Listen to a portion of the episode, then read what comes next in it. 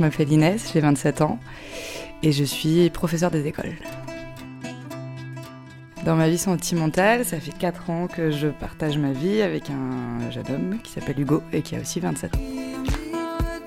Dans le slip Dans des le cul- slip des culottés. culottés. Des culottés. Dans le slip des culottés. Louise Hénard Et Mathilde Groisil.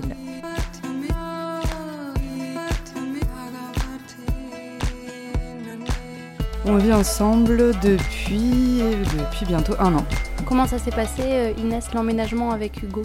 On avait énormément de craintes, surtout moi, euh, parce que j'avais euh, l'image de la vie à deux comme euh, quelque chose qui amenait à la fin du couple, dans le sens où on perdait beaucoup de mystères, qu'on construisait autre chose qui pouvait peut-être se rapprocher plus d'une amitié ou en tout cas d'une relation un peu plus de compagnonnage que d'une relation amoureuse. Et donc finalement on s'est rendu compte que, que pas du tout en fait. Toutes ces chimères euh, te viennent d'où en fait? On lit des choses euh, dans les magazines, on entend des choses à la télé et qu'on se construit une image qui est complètement fausse. Et donc voilà, il y a cette part de méconnaissance et il y a aussi une peut-être euh, une méconnaissance de soi. C'est des chimères qui viennent beaucoup de la jeunesse. Est-ce qu'il y a eu, Inès, au début de l'emménagement, une période d'adaptation où le- la sexualité était vacillante? Il y a eu une période d'aménagement, mais pas euh, finalement pas à cause de la vie à deux. Enfin, en fait, on, partage totalement la vie de l'autre, donc ses angoisses de travail, ses angoisses euh, personnelles, et c'est ça qui vient euh, pourrir la vie sexuelle. C'est pas, pour moi en tout cas, c'est pas la vie à deux. Je suis étonnée de ce que tu dis par rapport au, au travail qui peut venir influer sur le couple. Encore plus quand on vit ensemble. Ça veut dire que avant, quand vous viviez pas ensemble, vous arriviez quand même à vous protéger de ça. Oui, quelque part, parce que quand on vit pas ensemble, il y a des moments où on est seul, et c'est pour nous, c'était ces moments-là où finalement on évacuait un peu les, les problèmes de boulot, des choses comme ça. Moi, j'avais et j'ai toujours besoin d'avoir des moments seuls.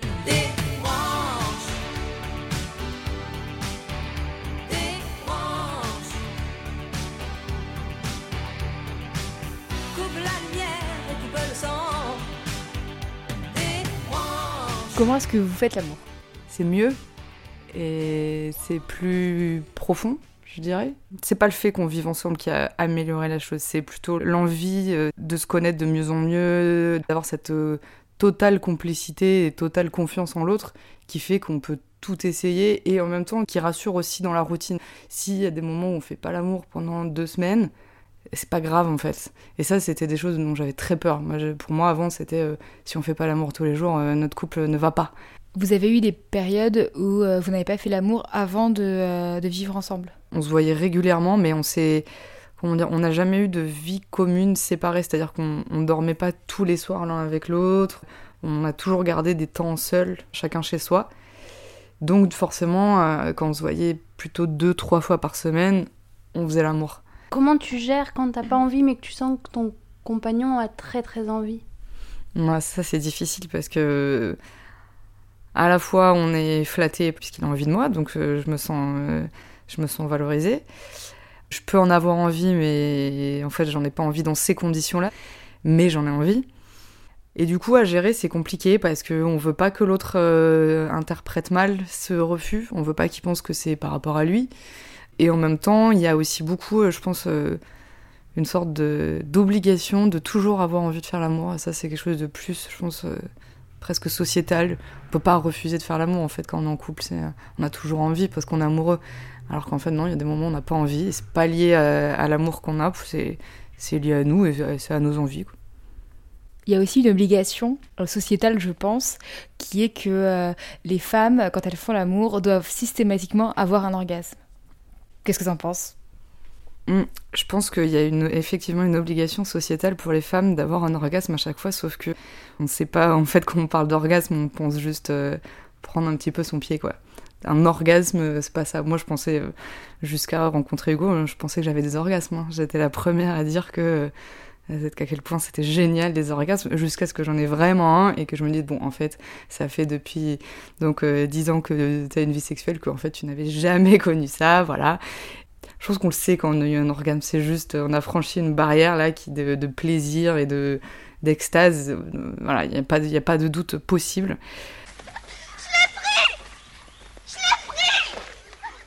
Quoi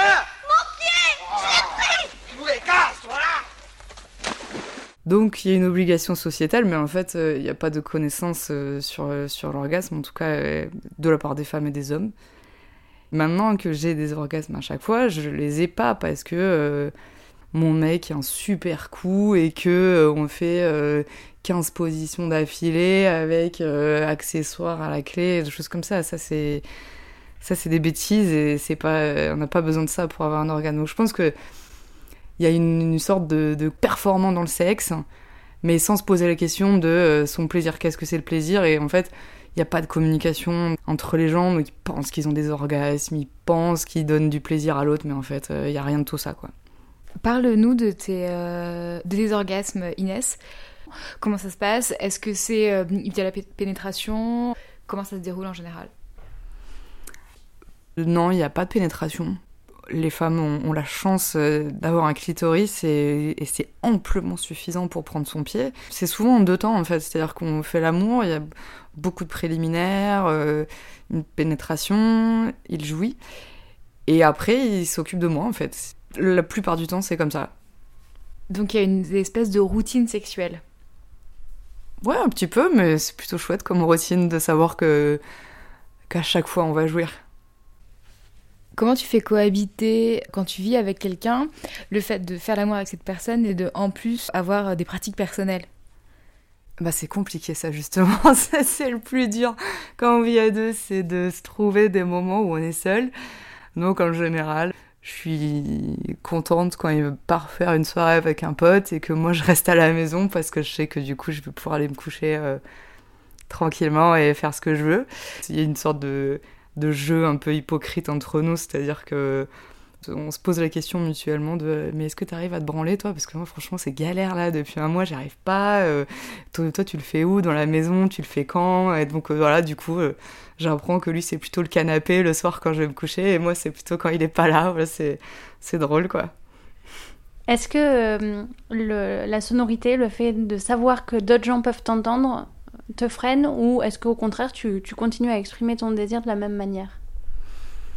Dans le cas où euh, je fais l'amour avec, avec Hugo, ça va plus me freiner parce qu'on aime bien tous les deux s'exprimer euh, sans crainte, quoi, jouir, jouir sans entrave, comme on dit.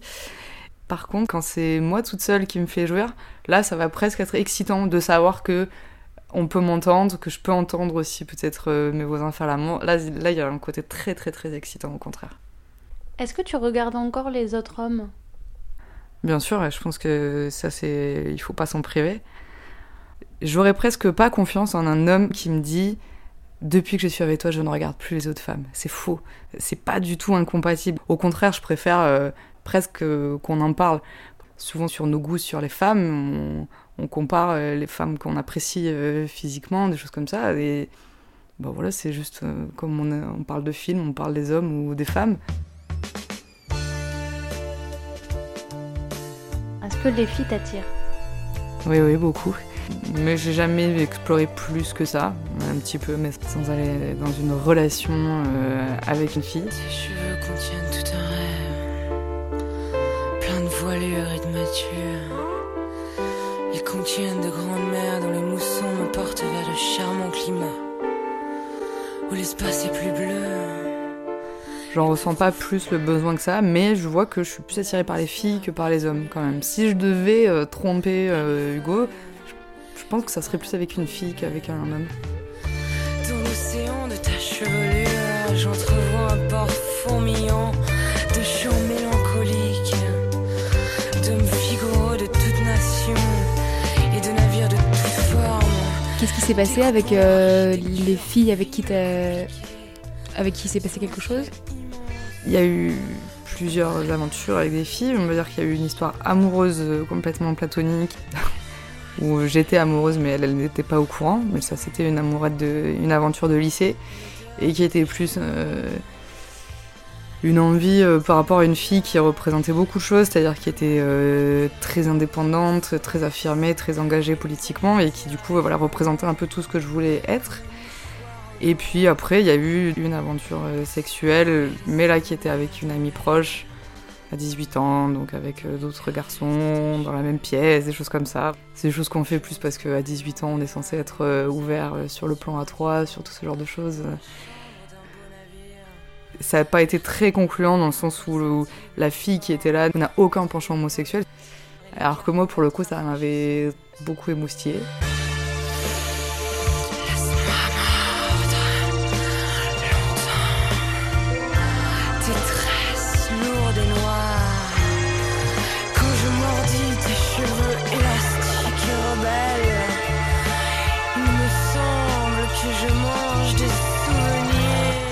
Comment t'expliques, euh, Inès, ta facilité à t'ouvrir euh, à des nouvelles expériences et euh, ton ouverture, ouais, ton ouverture corporelle?